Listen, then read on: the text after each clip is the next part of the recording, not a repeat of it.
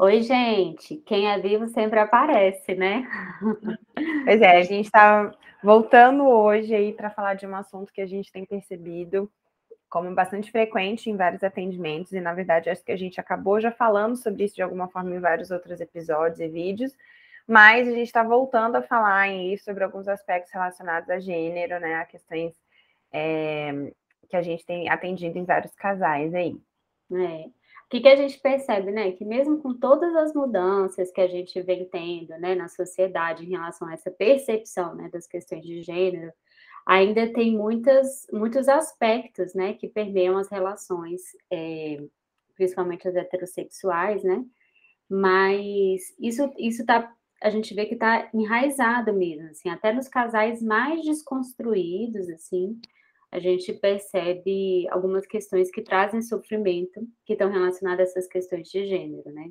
Uhum. Sim. Então, acho que um primeiro assunto, né, é, que, que, é isso, né? Esse vídeo não se propõe a esgotar esse tema, né, de, de apresentar como que esses estereótipos se, se, é, se, apresentam de forma talvez repaginada, assim, então não é essa a intenção, mas a gente talvez compartilhar pequenas observações que a gente tem feito, até para tentar abrir um espaço para conversar se essas também são observações que vocês têm feito aí nos, nos cotidianos de atendimento de vocês. Então, para a gente tentar fazer um recorte, né, e trazer de forma um pouco mais detalhada o que a gente tem observado, a gente vai falar sobre um desses aspectos de gênero que ainda se apresentam, que é a questão financeira, assim. Acho que a gente até vai pegar emprestado alguns termos, né, que a professora Valesca Zanello traz e apresenta, e convidamos aí a todos vocês a entrarem em contato, além do, do próprio livro dela, né, ela tem diversos é, diversas participações em podcasts, né? Tem um, uma página também bastante movimentada, é, para a gente trazer essa questão assim dos dispositivos, né? De como, como os homens e as mulheres muitas vezes se constituem nas nossas sociedades, né? E aí, pensando primeiro, né, no que ela chama de dispositivo da eficácia, e como que os homens muitas vezes têm um, uma importância, assim, né? É, ao trabalho, na verdade, a questão financeira, laboral, tem importância muito ímpar, assim, né, na, nessa construção da identidade de quem eles são mesmo, de quais são esses papéis. E hum. muitas vezes nesses casais ainda existe esse homem que tem né, essa responsabilidade maior de ser o responsável financeiro pela casa.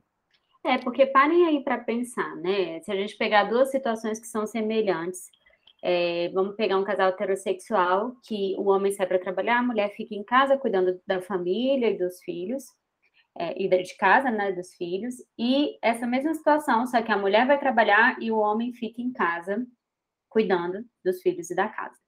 Vocês acham que socialmente é, essas duas situações, elas mesmo sendo semelhantes, são vistas da mesma forma? Com certeza não, né? Porque o homem ele vai ser visto como vagabundo, encostado, folgado, Enquanto ainda hoje, para a mulher, isso é muito mais aceito, né? Ela é, uhum. Hum, talvez nem ia ser questionado isso para a mulher, né? Embora ainda isso esteja mudando, mas talvez isso nem seria questionado, né? E aí a gente já começa a perceber que essas, é, essas, essa situação, por exemplo, ela ainda tem um peso diferente para o homem, que era o que a Amanda estava falando. É, e aí é curioso porque, embora a gente tenha visto, né, casais que são jovens e que têm formações e que já trabalharam e tal, chega um momento, muitas vezes na, no nascimento dos filhos, em que um deles, e né, nessa nossa experiência mais atual, tem sido é, as mulheres permanecem em casa e interrompem essa rotina é, de trabalho profissional.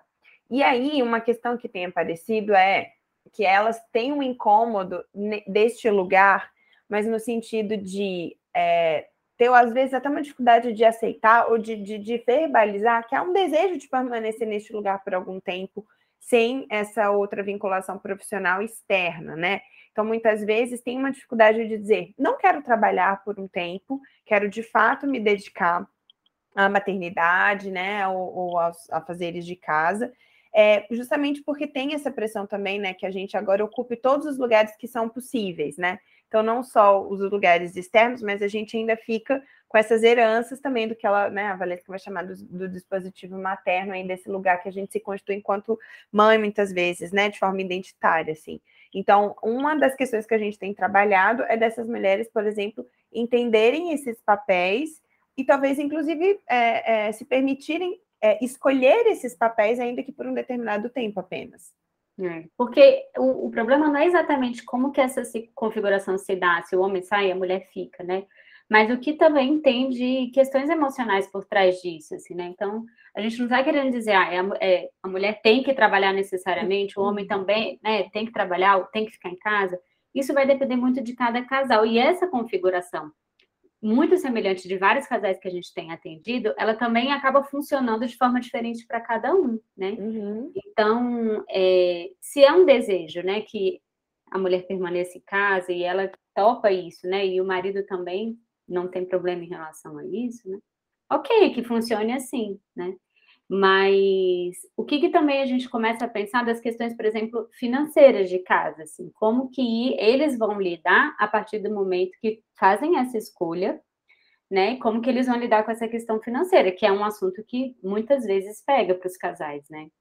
Então, essa responsabilidade financeira, é, muita, há casais que nesse mesmo formato, né, eles conseguem administrar de forma conjunta, então, ainda que quem ganhe esse dinheiro seja o homem, por exemplo, mas a mulher se sente é, dona também, não só do dinheiro, mas das decisões que vão ser tomadas a partir dessa, dessa renda. E outras situações que esse dinheiro é do marido, né? Embora ela também usufrua e tal, mas há uma sensação é, realmente de distância em relação a essas responsabilidades, até a liberdade mesmo que envolve ter dinheiro, né? E poder escolher com que gastar, planejar e fazer coisas nesse sentido. Então, é, um, é uma situação que pode é, ser vivida de forma igual, mas né, também tem essas repercussões muito diferentes.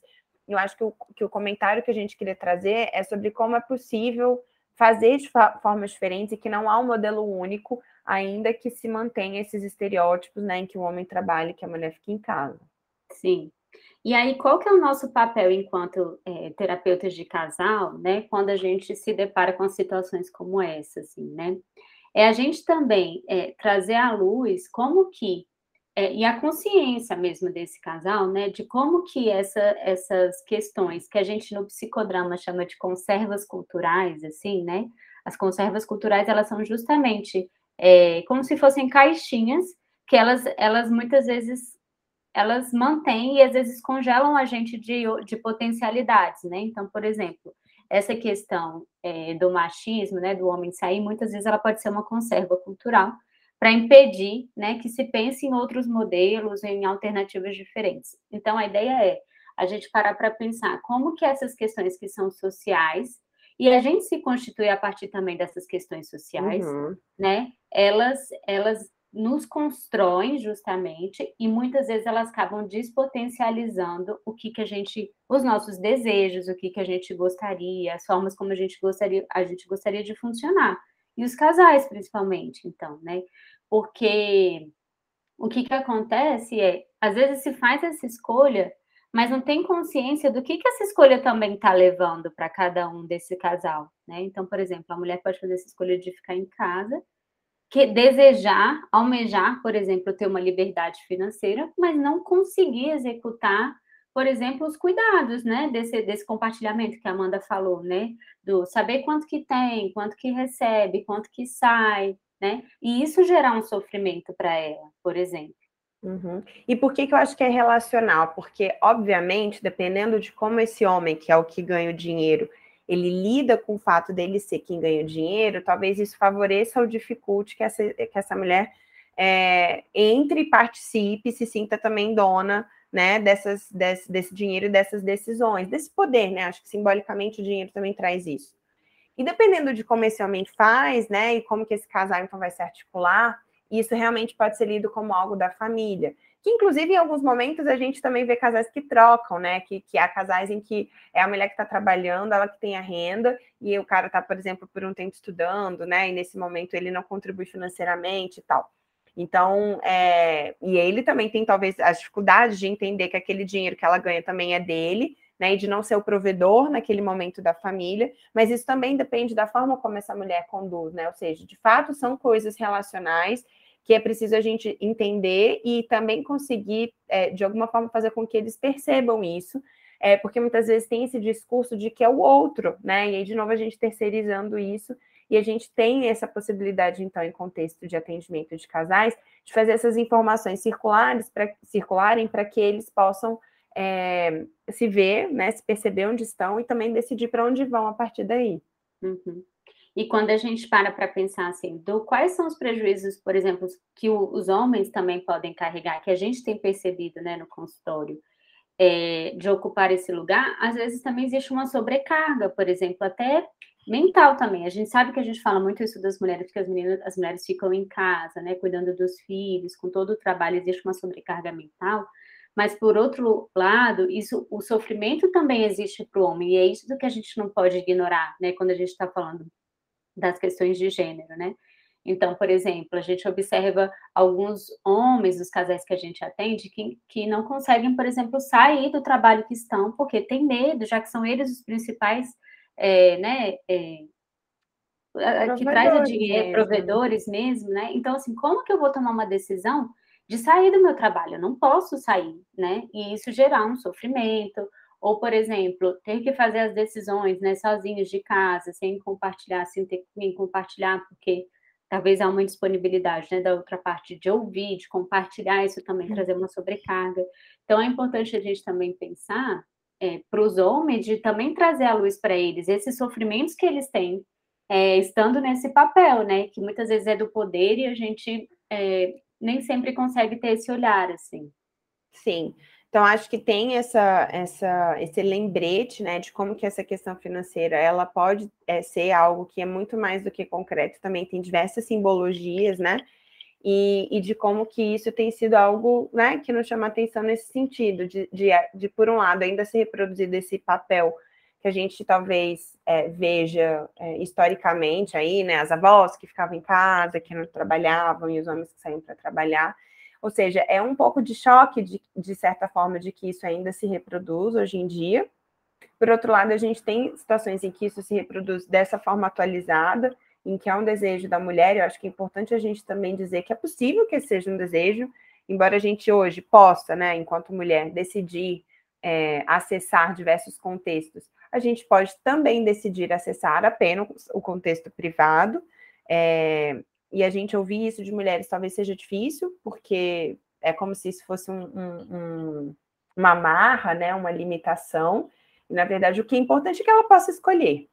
Uhum. Eu acho né? que o feminismo traz isso, assim, né? O poder da escolha, né, Amanda? Assim, é você poder saber ter consciência do, das escolhas que você faz, assim, não fazer só porque socialmente é assim que é aceito, ou porque existe uma pressão XYZ as conservas culturais para que aconteça de uma determinada forma, né? Sim, e aí eu acho que a questão financeira também tem a ver com esse aspecto de gênero, porque acho que a gente também aprendeu, né, enquanto mulheres, que esse é um assunto de exatas, um assunto que talvez não nos diga respeito, assim, né? Então, muitas vezes tem outras pessoas que tomam de conta dos dinheiros, né, do dinheiro das mulheres, assim, ainda que elas ganhem, né? Então, talvez esse seja um assunto é, difícil de inicialmente elas se sentirem aptas a falar, tomar decisões, a saber onde investir, a, a realmente ter um, um, valor ali, né, na sua opinião.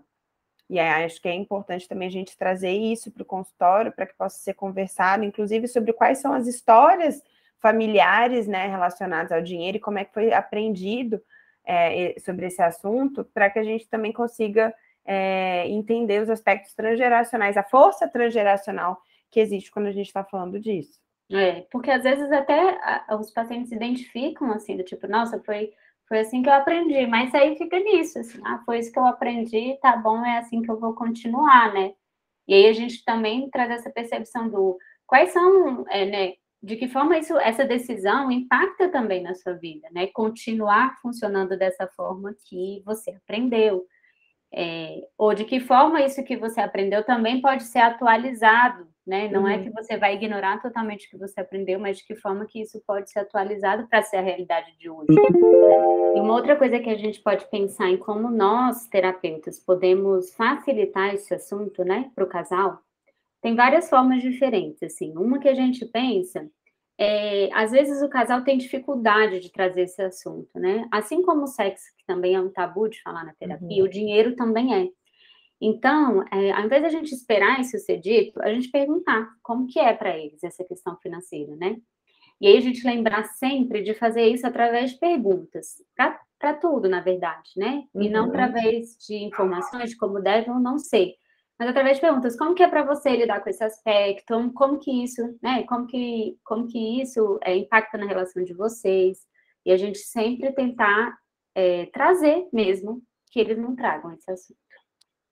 É, porque a gente sabe, né, pensando aí na rotina na dinâmica de cada casal, de cada família, que às vezes a forma como se lida com o dinheiro é mais um exemplo de como que a dinâmica entre eles funciona, né? Então a gente também ter noção disso é, nos ajuda a entender outros aspectos que provavelmente também são né, generalizados e outras formas de, de se relacionar com outras coisas também pode ser de uma forma parecida. É, e aí a gente pode também interferir nessa dinâmica, né? Então, às vezes a gente começa por aí e isso pode se estender a outras questões. Então, a gente, por exemplo, é, fazer o acordo né, financeiro de quanto que vai ser o pagamento com os dois, é, a cobrança com os dois, que os dois sejam cientes disso, né? Ou seja, talvez um casal não comece sobre o valor ou sobre é, quem é que vai pagar, mas se a gente coloca isso como uma questão, né? É, é, colocando a nossa terapia como um exemplo de como isso pode acontecer, acho que a gente já favorece que esse assunto é, seja colocado né, no, na roda, assim. Então, é, a gente ter noção dessas informações e também favorecer mudanças nessas dinâmicas pode ser uma das formas de, de não deixar esse assunto passar. E acho que uma última questão, talvez, seja a gente lembrar, né, do, do, da nossa história também relacionada a gênero e finanças, né? Ou seja, como que também a gente saiu de um lugar, de uma família, né, de algumas trajetórias, e que a gente não está ali no atendimento como alguém absolutamente neutro, que, portanto, vai ouvir aquilo e ter uma opinião de fora, porque a gente sempre fala, a gente faz parte daquele sistema na hora que a gente se propõe terapeuta, então, é, estar atento também às nossas histórias e aos significados que a gente tem a respeito desse, desse assunto, né, das finanças, da, da questão sim, das questões simbólicas relacionadas ao dinheiro também é um importante lembrete para que a gente é, paute as nossas condutas também, né? É, até para não interferir, às vezes, negativamente, né, com os posicionamentos que a gente tem. E, e lembrar também para a gente não ser essa manutenção é, dos sistemas que são opressores, né? Então, a gente, por isso que a gente sempre traz essa pauta do gênero como sendo importante aqui, né? Porque nós somos também esse caminho, né, de não, não manter esses sistemas que são opressores, que acabam podando mesmo a espontaneidade, a criatividade ali dos pacientes. Sim, isso mesmo. Bom, acho que é isso que a gente tinha para falar dessa questão. Certamente a gente poderia falar em um tempão. Mas compartilhem conosco, assim, também, de que forma que vocês percebem isso no consultório, se é fácil para vocês ou não lidar com essa, esse assunto, né? E a gente quer ouvir vocês. É isso aí. Até a próxima, pessoal. Até.